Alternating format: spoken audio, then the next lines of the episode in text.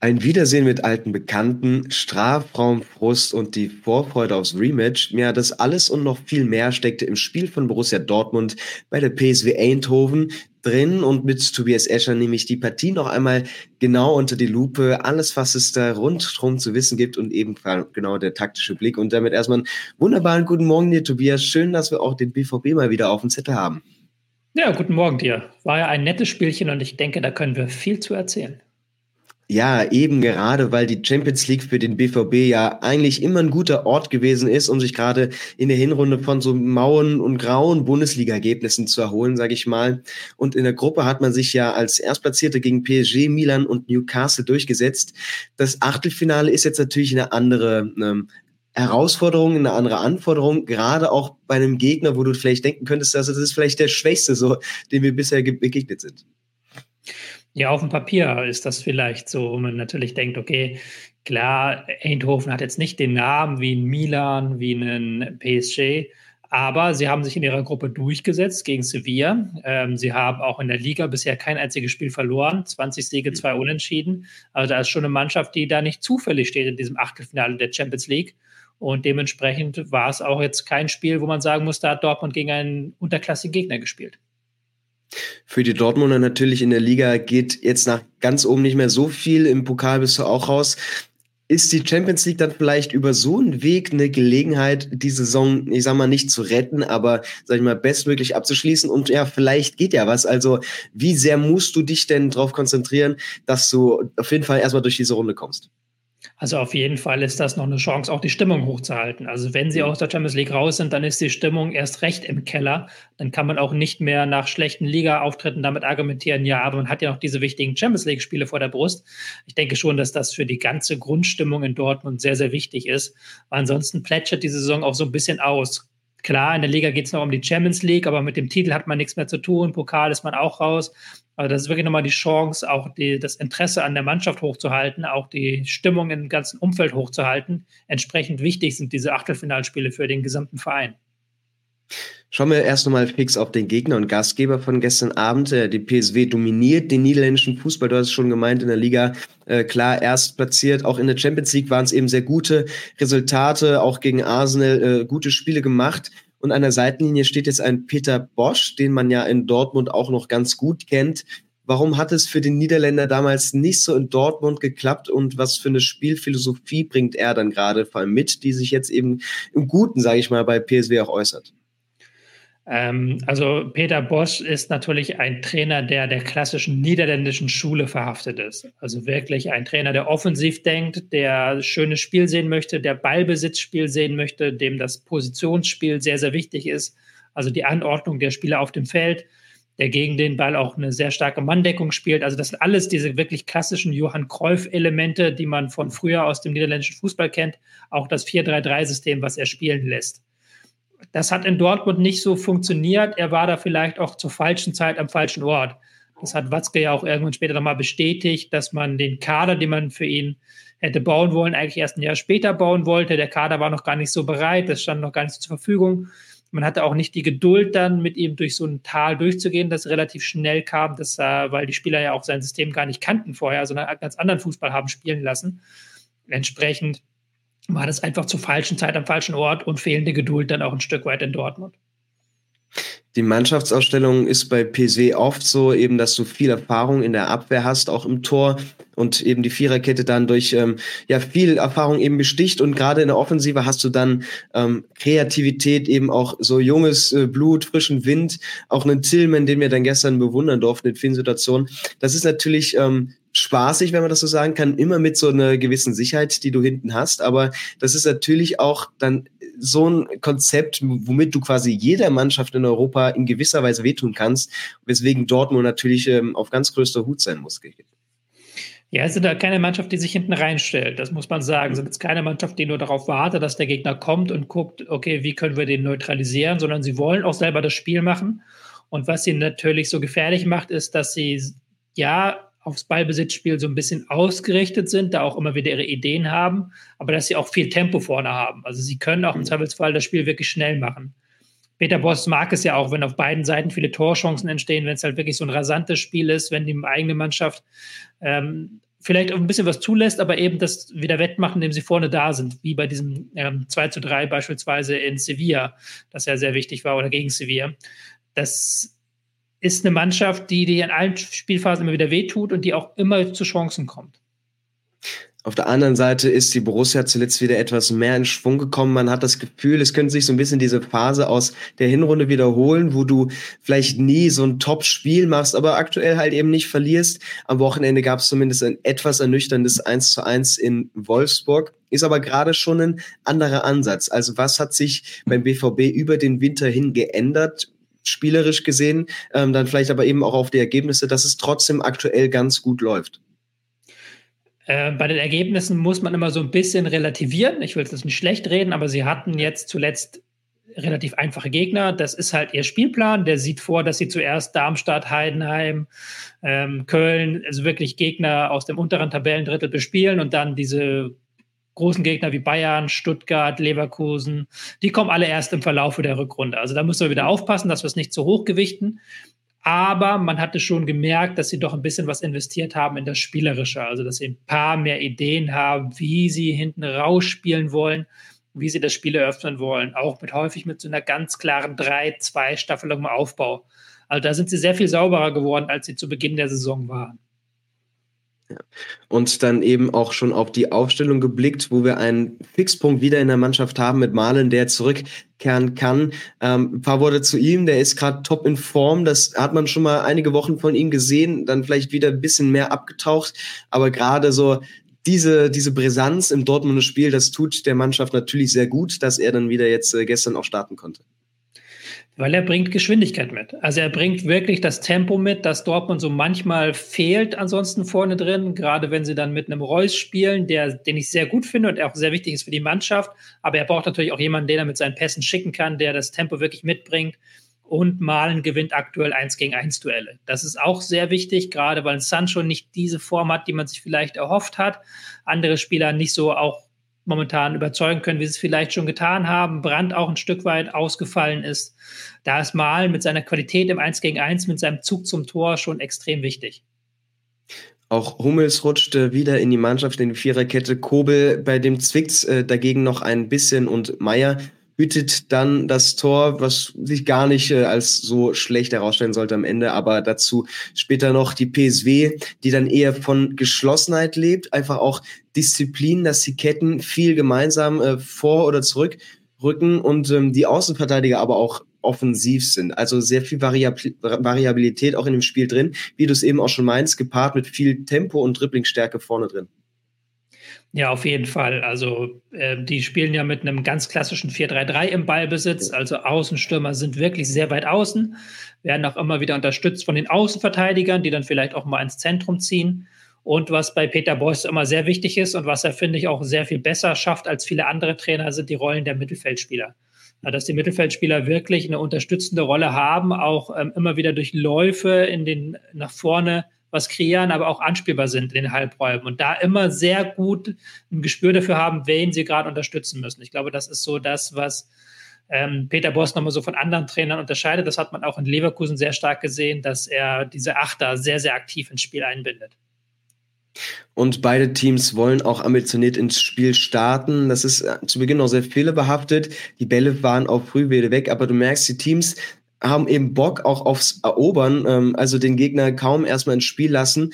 Und äh, gerade für die Dortmund ist das natürlich ein gutes Zeichen, dass du mit dieser Intensität, die ja in Eindhoven auch äh, durch die Fenster schon mitschwingt, ähm, mithalten kannst, mithalten willst und auch gleich mal zeigst, äh, ja, wir machen es euch hier genauso wenig einfach wie ihr uns. Ja, also beide Teams mit einem ähm, nicht gleichen, aber doch etwas ähnlichen Pressing, weil sie sich beide dann mit zwei Spielern vorne häufig aufgehalten haben, also so ein 4-2-3-1 aus ihrem eigentlichen 4-3-3 geschaffen haben. Im Mittelfeld waren sie sehr nah an den Gegner dran. Eindhoven noch ein bisschen mannorientierter, Dortmund ein bisschen raumorientierter, aber grundsätzlich ging es da halt auch darum, früh zu stören, nicht nur sich hinten reindrängen zu lassen und deswegen vielleicht auch am Anfang dieses fehlerbehaftete Spiel, weil beide ja auch immer wieder nach vorne gepresst haben, dann den langen Ball provoziert haben und den langen Ball auch gewinnen konnten. Um das ein bisschen vorwegzunehmen, aber hättest du vor dem Spiel erwartet, dass der BVB am Ende mehr Beibesitz hat ähm, als der Gegner oder mehr das Spiel macht? War das erwartbar, wie es sich dann gestaltet hat? Äh, also in der ersten Halbzeit, ich muss mal gerade kurz gucken, die Statistiken hatte PSW etwas mehr Ballbesitz, in der zweiten ja, Halbzeit hatte PSW dann deutlich mehr Ballbesitz, aber ja, ich hätte vielleicht noch ein bisschen mit einer abwartenderen Dortmunder Mannschaft gerechnet, dass also PSW deutlich über 60 Prozent Ballbesitz kommt. Das war nicht der Fall weil Dortmund auch immer wieder so einzelne Nadelstiche gesetzt hat vorne drin und auch weil PSW, finde ich, sehr viel direkter gespielt hat, als man das von ihnen vielleicht aus der Liga kennt, wo sie eben dann nochmal eher den Weg hintenrum suchen und einen tiefstehenden Gegner knacken müssen, haben sie hier doch immer sehr direkt den Weg nach vorne gesucht, auch mit mehr Langbällen, als man es von ihnen gewohnt ist. Wir kommen mal zu den ersten Gelegenheiten, bevor wir genau schauen, wie das zustande kommt. Ähm, lange dauert es eben, bis zum ersten Mal so richtig Gefahr vor den Toren herrscht. Allerdings hat man bei Eindhoven dann immer mehr so das Gefühl, dass da jetzt was draus entstehen könnte. So diese Ticken mehr, die BVB-Spieler, die dann auch nochmal ein Bein reinbekommen. Ähm, aber merkst schon, diese Stringenz, dieser Wille, aufs Tor zu kommen, der ist auf jeden Fall da. Und damit hatte der BVB zu Beginn vielleicht noch ein paar mehr Probleme. Ja, also auf jeden Fall. Der war ähm, eine schöne Direktheit im Spiel von mhm. Ajax, haben auch immer wieder den Ball von hinten direkt nach vorne auf die Außen gespielt, um das Tempo zu erhöhen, haben immer wieder geguckt, wie kommen wir in die Halbräume und von dort auf die Flügel. Sind, haben sehr viel über die Flügel angegriffen und gerade auch über die linke Seite mit Sergio Dest. Und ähm, da haben sie immer wieder es geschafft, ein Dreieck zu bilden, den BVB ins Zentrum zu locken und dann auf den Flügel zu kommen und dann zu Hereingaben zu kommen. Die erste große Chance gibt's dann, als Tillmann äh, im Strafraum abschließen kann. Da rückt Schlotterbeck so ein bisschen raus. Ähm, aber auch Mittel gestern gewesen, dass er so De Jong auf den Füßen stehen soll, der dann eben mal den Schritt raus macht, den Ball weiterleiten kann. War das so angedacht oder Schlotterbeck eher mal nicht ganz aufgepasst und sich rauslocken lassen? Ich glaube schon, dass das so ein Stück weit angedacht war, dass man da schon sehr eng auf Luke de Jong draufbleiben wollte, ähm, dass man sich da sehr stark an ihm orientiert hat und das hat dann PSW in ein, zwei Situationen ausgenutzt. Muss man aber auch sagen, war gar nicht so häufig. Also meistens mhm. hat der Schlotterbeck es sehr gut gemacht, dass er De Jong wirklich vorne abgekocht hat, sodass von ihm nicht so viel zu sehen war. Auf der anderen Seite für die Borussia sind es dann auch die ersten Abschlüsse. Aber wir kommen jetzt mal eben dazu, was sich Terzic da vorstellt bei dieser Mannschaft. Das ist ja, wie wir schon so mal besprochen hatten, dieser 3-2-Aufbau, dass du gerade mit Marzen den Spieler geholt hast, der dann viel ins Zentrum rückt. Das ist, weiß nicht, ob man das so vergleichen kann. Vielleicht wäre das die erste Frage hat man sich da ein bisschen an Leverkusen orientiert mit dem Grimaldo, der das auch gut kann, wo dann ein mhm. Zentrospieler eher mal Richtung Außen rückt. Vielleicht gehen wir mal damit rein. Ja, also auf jeden Fall. Das ist ja auch eine Sache, die Leverkusen eben macht, dass Grimaldo sehr häufig ins Zentrum rückt und auf der anderen Seite ist man dann etwas breiter, sicherlich vielleicht so ein bisschen abgeguckt. Bei Leverkusen ist es noch flüssiger. Das muss man mhm. ganz klar sagen. Bei äh, Borussia Dortmund ist es ein bisschen statisch, dann lässt sich Schan zurückfallen, Marzen geht ins Zentrum. Ähm, Grimaldo hat dann noch einen sehr viel besseren Blick dafür, wann er was machen muss. Und da ist es, da ist es deutlich, deutlich, deutlich flexibler. Ähm, zum allgemein zum Spielaufbau muss man aber sagen, dass diese ganzen Positionswechsel, die Dortmund versucht hat, auch weiter vorne, ähm, die waren schon nicht unintelligent, weil du auch weißt, bei einer Peter Boss-Mannschaft, die klebt am Mann, also die spielen sehr stark Mann gegen Mann und sie haben immer wieder versucht, das so ein bisschen durcheinander zu würfeln.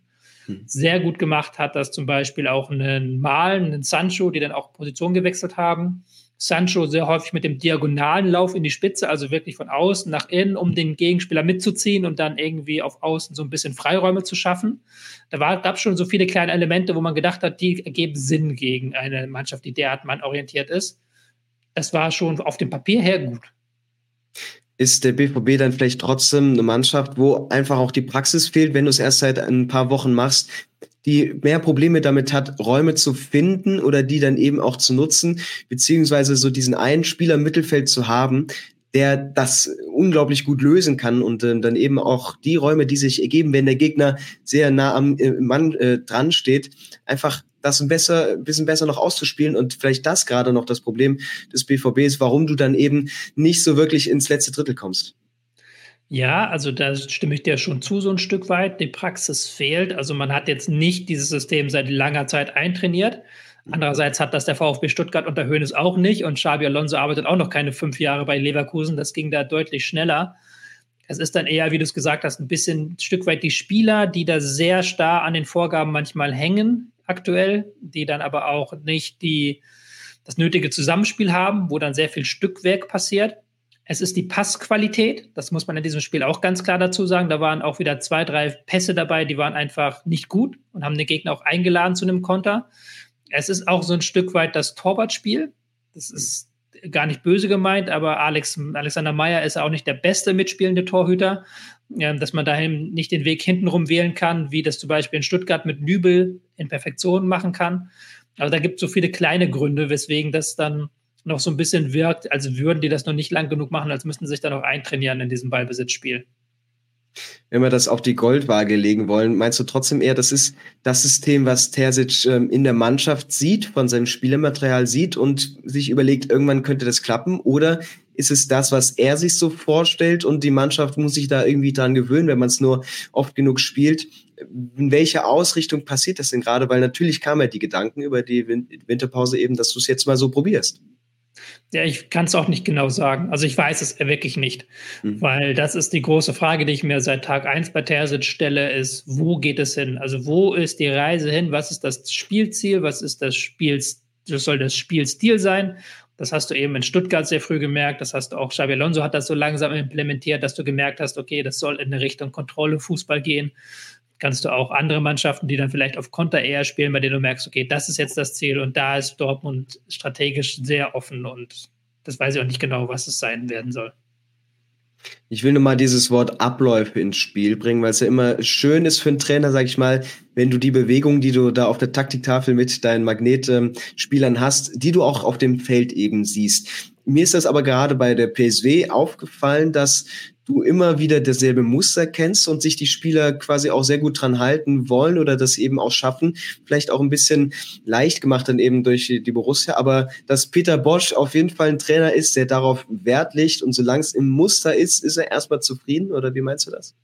Ja, also das ist ganz klar. Er hat da ein ganz klares Muster. Die Spieler haben da auch ihre Freiheiten, gerade auf den Außen ins Eins gegen Eins zu gehen. Aber sonst ein ganz klares 4-3-3, vorrückende Achter, ähm, ein Sechser, der das Spiel auch von hinten aufbauen darf, der auch das Spiel in die Breite ziehen darf, Außenverteidiger, nachrückend, sehr offensiv und dann halt von da entweder zu Chancen kommen oder nach Ballverlusten ins Gegenpressing zu gehen. Ja, das ist schon ganz klare Peter Boss Schule und da weiß man auch, in welche Richtung es geht. Da weiß man auch, dass das dann defensiv Probleme hat. Also ich hatte auch das Gefühl, dass die auch in diesem Spiel wieder nicht ganz sattelfest standen hinten drin und auch im Umschaltmoment durchaus anfällig waren. Aber das ist dann auch ein Stück weit eingepreist. Und das bringt mich jetzt eben auf die andere Seite, wenn wir denn fragen wollen, ja, wenn der BVB das jetzt so taktisch diszipliniert versucht, fehlt denn da vielleicht der gewisse Mut, einfach mal das zu durchbrechen, kreativ zu sein und auch, ich kann mich in die, an die Hinrunde erinnern, wo auch Schlotterbeck einfach mal andribbelt und so ganz viele Möglichkeiten schafft, was einfach nicht mehr da ist in diesem Spiel, weil es vielleicht zu positions- und detailgetreu sein muss. Ist das so ein Element, was dann erst mit der Praxis kommen kann oder muss das einfach immer so ein bisschen mitschwingen, damit der Gegner auch nicht alles erwarten kann? Ja, es muss eigentlich immer mitschwingen. Das ist ja auch das, was Thomas Müller gesagt hat nach diesem Spiel gegen Leverkusen. Ja, klar, mhm. die haben ihre Position, aber dann taucht der Grimaldo mal auf rechts außen auf und das kann ja keiner glauben, dass das so abgesprochen ist, sondern dass man da schon ja. guckt. Ein bisschen Überraschungsmoment muss schon drin sein. Ich habe das Gefühl, bei Dortmund, ich würde da gar nicht so weit gehen wie du, dass ich sage, dass sie zu sehr an den Positionen drin sind. Mhm. Das ist eher so eine Kritik, die ich Eintracht Frankfurt zum Beispiel machen würde, dass die da zu starr sind. Bei Dortmund ist es so ein Mischmasch. Es gibt so einzelne Spieler, die sind zu starr, andere sind zu flexibel und dann fehlt aber wieder die, ähm, auf Englisch heißt es Cohesion, also dieser Zusammenhalt, dieses, dass mhm. es halt ein, ein flüssiges Ganzes ist. Weil wenn natürlich ein, manche Spieler so, andere Spieler anders, dann fehlt natürlich so ein bisschen auch die Einheit. Und das würde ich mir da wünschen, so ein Stück weit, dass das stärker reinkommt. Aber du hast ja auch schon gesagt, das geht nicht von heute auf morgen. Was der BVB allerdings gut macht, ist nach Balleroberung dann mal schnell den Weg aufs Tor zu suchen. Und so entsteht dann eben auch das erste Tor am Abend. An der Seitenlinie ist es dann ein Ballgewinn, wo die Dortmunder gut im 2 gegen 2 ähm, in den Zweikampf kommen und ähm, der Ball dann eben rechts zu malen kommt. Der hat eine hervorragende Form, ganz viel Selbstvertrauen und ähm, der schweißt das Ding dann fachmännisch mal gegen seinen alten Arbeitgeber, Ausbildungsverein auch ein. Ähm, das ist so, ich äh, sage es immer mal gerne, die Blaupause, die du als Trainer, glaube ich, haben willst, wenn du das auch darauf anlegst, hohe Ballgewinne, ähm, schneller Abschluss, ähm, schneller Zug zum Tor, auch ein Flügelwechsel, der noch drin ist. Also so muss es eigentlich gehen für den BVB. Ja, du hast es ja gerade äh, eigentlich perfekt analysiert. Das ist auch so ein Stück weit noch das, was man am ehesten als roten Faden so erkennen kann bei Edin Terzic, dass sie eben nach Ballgewinn sehr schnell sein wollen, dass sie auch ihr Tempo ausspielen wollen, dass sie Ballgewinne um den Mittelkreis, bisschen vor dem Mittelkreis provozieren wollen, um dann eben das Tempo reinzubringen. Ich würde dir ein bisschen widersprechen, weil der Abschluss war auch schon ein bisschen Glück, dass der so abgefälscht wurde. Ich glaube, der wäre sonst nicht so unhaltbar ins Tor gegangen, wenn da nicht ein Fuß von PSW noch dran gewesen wäre. Aber es war natürlich dann der verdiente Lohn für eine gute Leistung von Malen, muss man auch dazu sagen, von den insgesamt acht Dortmunder Schüssen aufs Tor oder Richtung Tor kamen fünf von Malen. Also er war da schon wirklich mit Abstand der auffälligste Akteur. Wir haben noch gar keine Worte über Niklas Füllkrug verloren, der ja zumindest in den letzten Wochen auch sehr gut unterwegs ist, viel am Spiel beteiligt ist, viele Tore erzielt. Ähm, ich glaube, gestern war es einfach, er hatte früh was abbekommen auch, vielleicht hat man ihm das noch angemerkt, hat auch die Kraft vielleicht nicht ganz so gefehlt. Du hast nicht die Alternativen auf der Bank, wo du weißt, er hat einen ähnlichen Impact gerade im Spiel. Ähm, den hast du gestern gar nicht so sehr gefunden. Also der hing viel in der Luft und hätte ich jetzt nicht gewusst, dass er da eben mit drinne ist, dann ja, hätte ich ihn oft vermisst. Ja, aber es haben wir ja ein bisschen so das, was wir bei Luc de Jong auch gesagt haben. Da mhm. war auch PSV immer sehr stark hinterher, dass der eine an ihm klebte und dass sie auch gar nicht ihm erlaubt haben, sich fallen zu lassen, sondern immer hinterhergeschoben sind, immer geärgert haben, in die Zweikämpfe gegangen sind. Es war schon ein schwieriges Spiel für ihn auch. Auf der anderen Seite sind es dann vor allem Diagonalbälle, mit denen PSW immer wieder den Raum suchen will. Ähm, andere Personalie im BVB-Trikot ist Ian Marzen. Der hat ja wirklich auch gute Eindrücke hinterlassen bisher. Gestern aber, wenn man das so sagen möchte oder ja tut, der schlechteste Auftritt für, für mich von ihm im Trikot es wirkt oft so, dass er die Position nicht halten konnte. Gerade so ein Bakayoko, der dann enormes Tempo mitbringt oder wenn auch mal Lozano da irgendwie auf dem, auf dem Flügel da gewechselt ist. Ähm, war das so ein bisschen seine falsche Einschätzung, dass du ihm oft diesen langen Ball spielen kannst, weil er auch nicht die Körpergröße mitbringt, um das in der Luft zu verteidigen? Oder ist das eben auch das System, dass er aus dem Zentrum erst immer wieder zurückrücken muss? Also sind da, glaube ich, drei Faktoren. Du hast es einmal gesagt, im Umschaltmoment ist es nicht seine Schuld. Weil wenn er dann natürlich im Zentrum ist und du dann eine Umschaltsituation bekommst, dann muss er auch im Zentrum bleiben, ein Stück weit. Dann müsste der Innenverteidiger rausrücken. Weil dann erst in die Viererkette zurückzukehren, das, das ist zu viel Chaos. Da musst du halt wirklich dann dieses 3-2 so lange halten, wie es geht. Da würde ich ihn dann rausnehmen. Mhm. Ähm, das zweite ist, diese langen Bälle waren auch von PSW sehr stark gewollt. Also die haben auch immer wieder versucht, lange Bälle zu spielen, selbst wenn sie in der Viererkette hinten gut standen, weil sie wussten, auf Außen gewinnen wir die Kopfballduelle.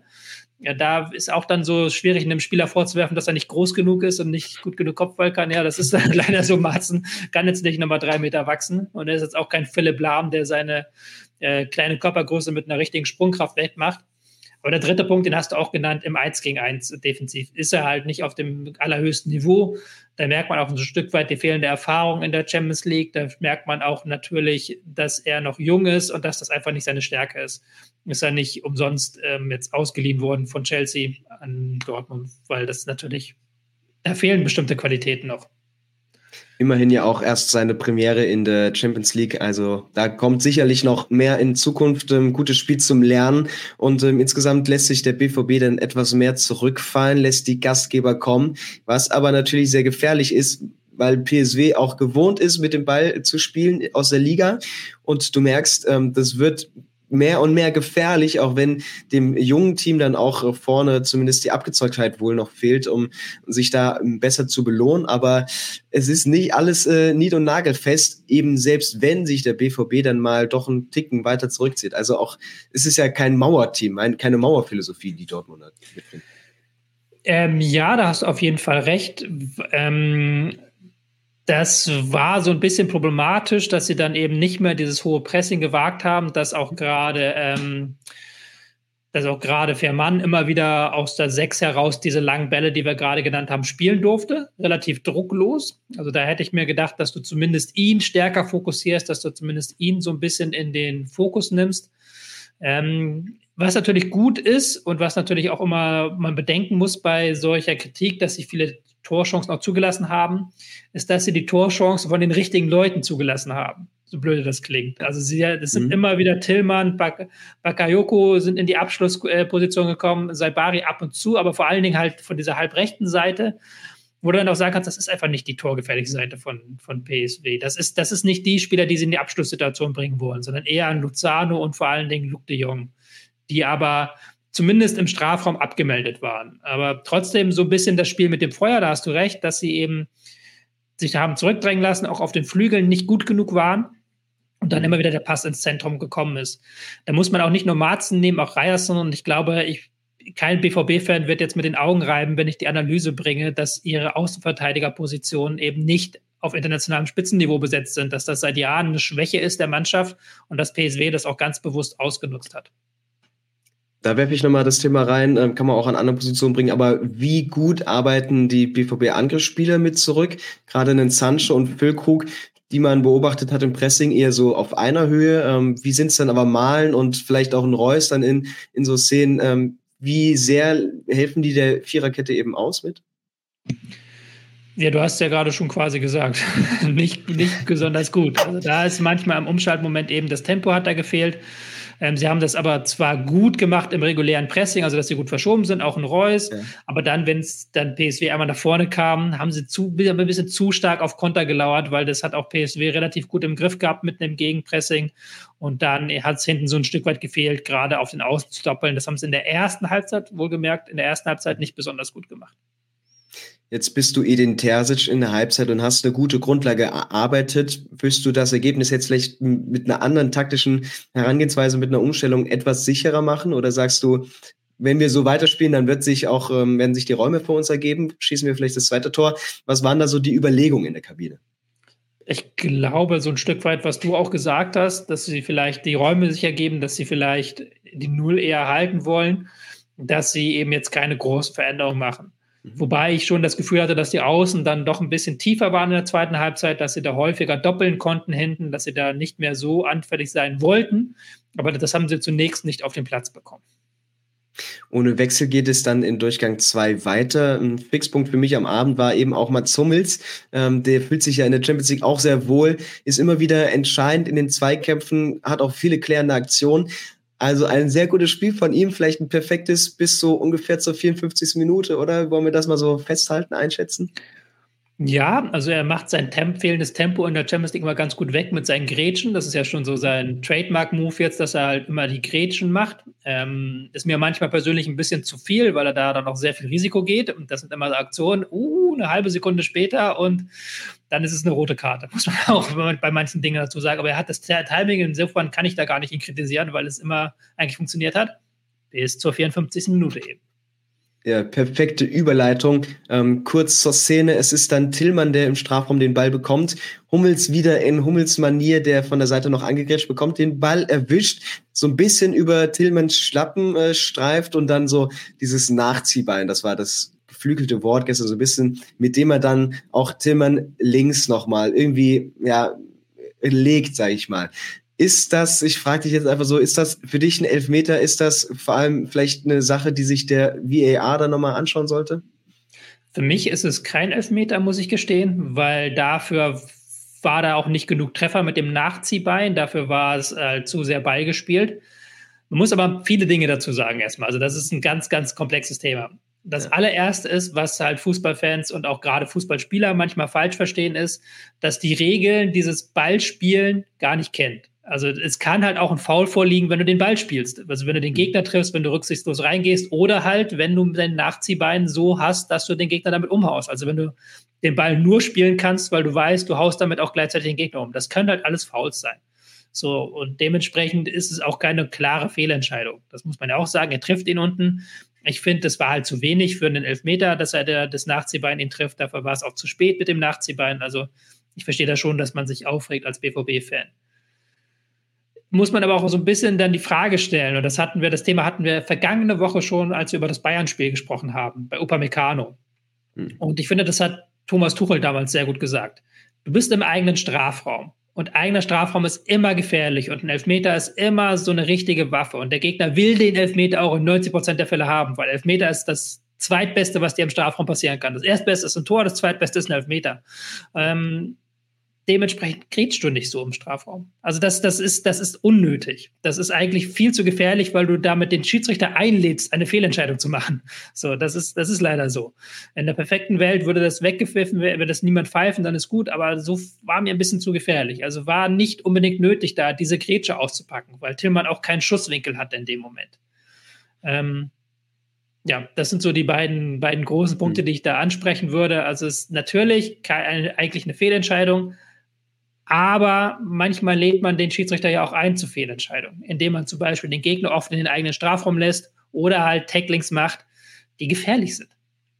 Und gerade Hummels ist da ja ein sehr interessanter Spieler. Ich kann mich auch dran erinnern, vor zwei Jahren, als er da in der Champions League Ende Gruppenphase so eine rote Karte sieht, ähm, die gibt auch definitiv nicht jeder Schiedsrichter, auch nicht in der Situation. Aber bei Hummels hast du jetzt halt immer, es sieht mega geil aus, kannst du dir einrahmen, das Tackling, oder es ist halt extrem nah dran an einem Foul oder es ist teilweise ein Foul. Also hat er natürlich so eine Robustheit drin, die verkörpert er ja auch, aber das war vielleicht für den Schiedsrichter das äh, ausschlaggebende Argument, dass er sich sagt, ähm, ja, wenn er nicht 100%ig nicht faul spielt, dann ist es für mich einfach diesen Ticken drüber und ähm, vielleicht wollte er sich dann auch nicht nochmal überzeugen lassen von so Bildern, ähm, die in der Slow-Mo eh dann rausnehmen. So kommt es also zum Elfmeter de Jong dann zum ersten Mal richtig präsent, ähm, macht das Tor, den, äh, verwandelt den Strafstoß. Ja, und Dortmund dann viel so nicht nur Eigenverschulden, aber auch ein bisschen eingerissen, was du dir eben eine knappe Stunde lang erarbeitet hast. Ja, aber man muss da auch dann ganz klar sagen, dass PSW in dieser Phase deutlich besser war. Also dass PSW ja. in dieser Phase mehrfach in den Strafraum gekommen ist und Dortmund sich da sehr weit hin reindrängen lassen, auch überhaupt gar keine Entlastung mehr hinbekommen hat. Dass sie dann mal den Ball länger als über drei, vier Stationen in den eigenen Reihen hatten laufen lassen können, um den Gegner so ein bisschen das Momentum zu killen. Das war überhaupt nicht der mhm. Fall, sondern das war halt wirklich diese ersten 20, 25 Minuten der zweiten Halbzeit gingen voll an PSW. Und dann dementsprechend, es war eine Fehlentscheidung, es war blöd für Dortmund, aber es war trotzdem nicht unverdient, so blöde das klingen mag. Auch in den Minuten danach äh, hat die PSW weiter Oberwasser, auch bessere Chancen. Ähm, ein anderes Stichwort, wie sind dir so Flanken aufgefallen in dem Spiel? De Jong ja eigentlich ein Spieler, der dafür gemacht ist, aber um das jetzt mal so geflügelt zu sagen, der gestern dann eben ein bisschen in der Luft hing, ohne dann groß in der Luft aktiv zu werden. Ich glaube, es waren nur irgendwie zwei von 25 oder so auf PSW-Seiten, die angekommen sind, haben es trotzdem probiert, aber dann hat man eben auch gemerkt, die BVB-Hintermannschaft nicht immer mit der Klarheit, das alles auch rauszuklären. Also vielleicht eben auch ein Mittel, dass du den Ball erstmal in den Strafraum haust und dann vielleicht mal den Ball aus 35 Metern nochmal bekommst und abziehen kannst. Also zumindest auch eingepriesen, auch wenn eben nicht jede Flanke ankam. Nee, es kam also gut wie keine an. Du hast ja gerade ja. schon gesagt. 2 von 25 ist vollkommen richtig. Das war schon ein nicht so starker Wert, weil Dortmund Luke de Jong da hinten ganz gut im Griff hatte, äh, mhm. weil die Flankenqualität auch nicht so hoch war bei PSV. Ähm, ich fand es immer besser, wenn sie halt nicht die Flanken aufgelöst, über Flanken gelöst haben, sondern dann nochmal den Weg in die Mitte gesucht haben. Gerade zum Ende hin wurden es dann aber ein bisschen zu viele Flanken.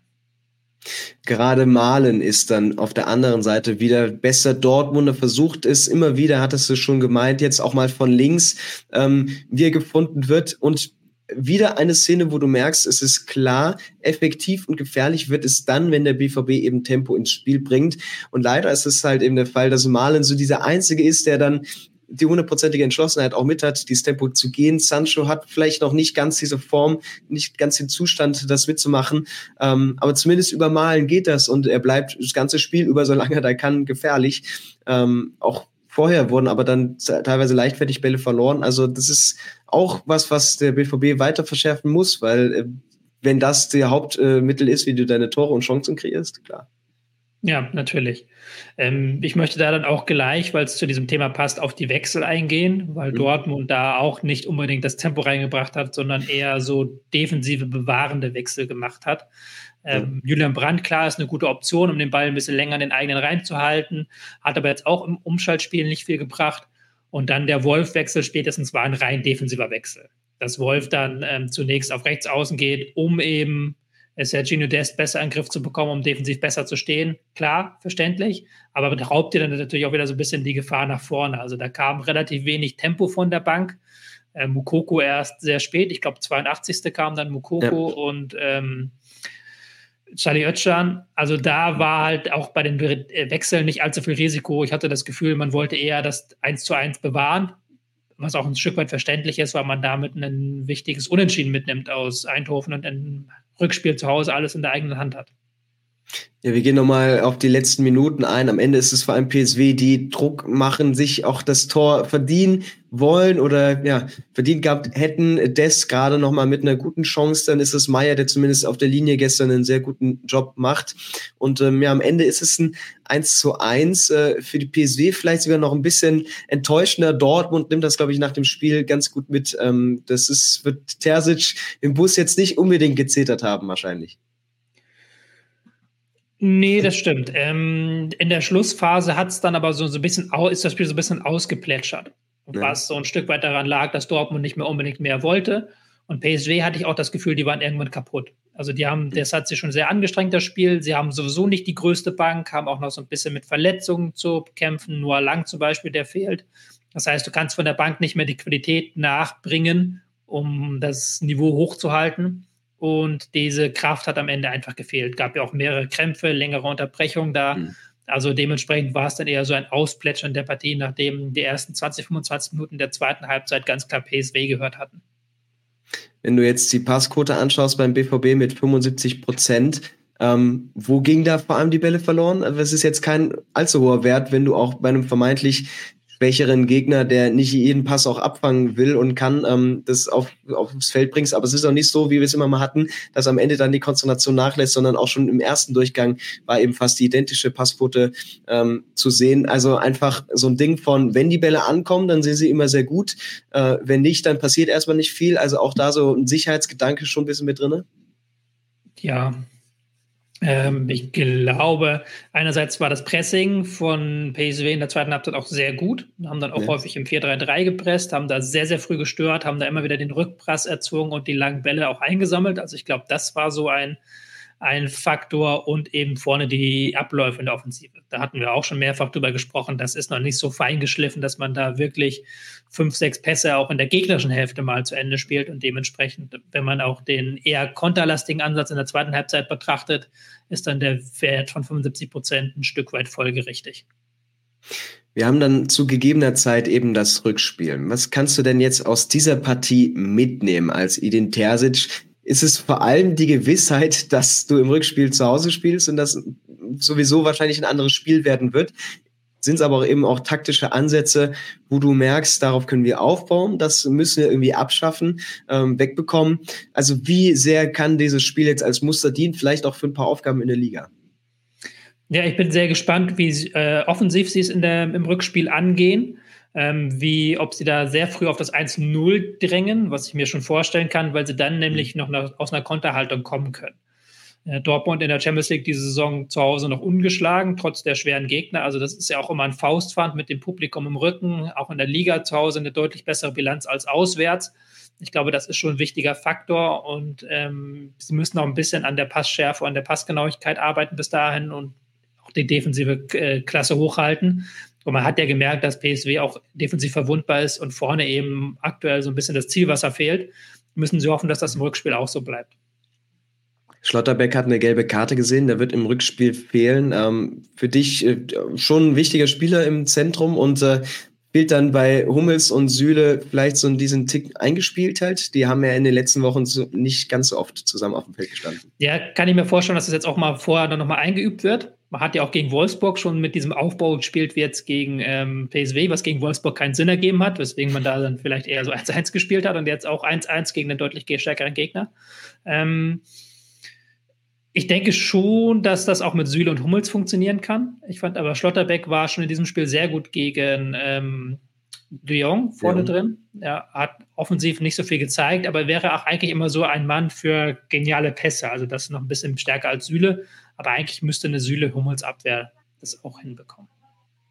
Am Wochenende wartet dann die TSG Hoffenheim in der Bundesliga. Ist ja weiter so ein sehr schwieriges Feld auch dort. Du musst um die Champions League kämpfen.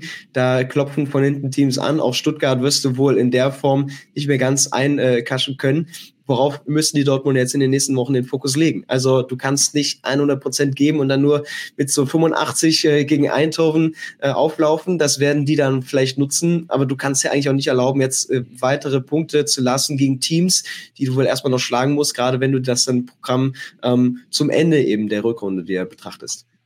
Ja, also das darfst du auf jeden Fall nicht lassen, weil sie auch zu Ende der Hinrunde sehr viele Punkte gelassen haben gegen die starken mhm. Gegner und jetzt nicht davon ausgehen können, dass sie in der Rückrunde plötzlich ähm, all diese Leipzigs und Leverkusens und, ähm, und Bayerns wegschießen. Also das wäre vermessen zu behaupten. Aber das Gute ist, dass sie es jetzt erstmal, ich gucke gerade drei Wochen oder vier Wochen sogar, ne, drei Wochen sind dazwischen bis zum Rückspiel. Also dieses langgezogene Achtelfinale macht so ein Stück weit leicht, weil das kann jetzt auch nicht als Ausrede gelten, wenn man gegen Hoffenheim und Union Berlin spielt, dass dann irgendwann in drei Wochen mal das Champions League Rückspiel ist, sondern da kann man jetzt die Chance, sich so ein bisschen Form aufzubauen und dann die Spannung langsam hochzufahren. Also dementsprechend ist das schon mal wichtig, dass man in der Form bleibt. Ja, unheimlich taktisch interessantes Spiel im besten Sinne gemeint gestern Abend.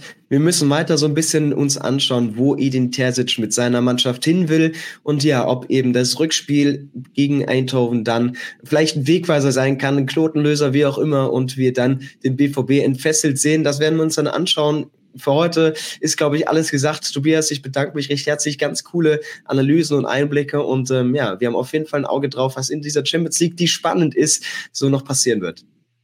Ja, auf jeden Fall. Ja, und damit danke dir, wie gesagt, und äh, wir sehen uns ganz bald wieder. An alle anderen auch. Äh, macht's gut. Ciao, ciao. What's so special about Hero Bread's soft, fluffy, and delicious breads, buns, and tortillas? Hero Bread serves up 0 to 1 grams of net carbs, 5 to 11 grams of protein, and high fiber in every delicious serving. Made with natural ingredients, Hero Bread supports gut health, promotes weight management, and helps maintain blood sugar. Hero also drops other limited edition ultra low net carb goodies like rich flaky croissants and buttery brioche slider rolls. Head to hero.co to shop today.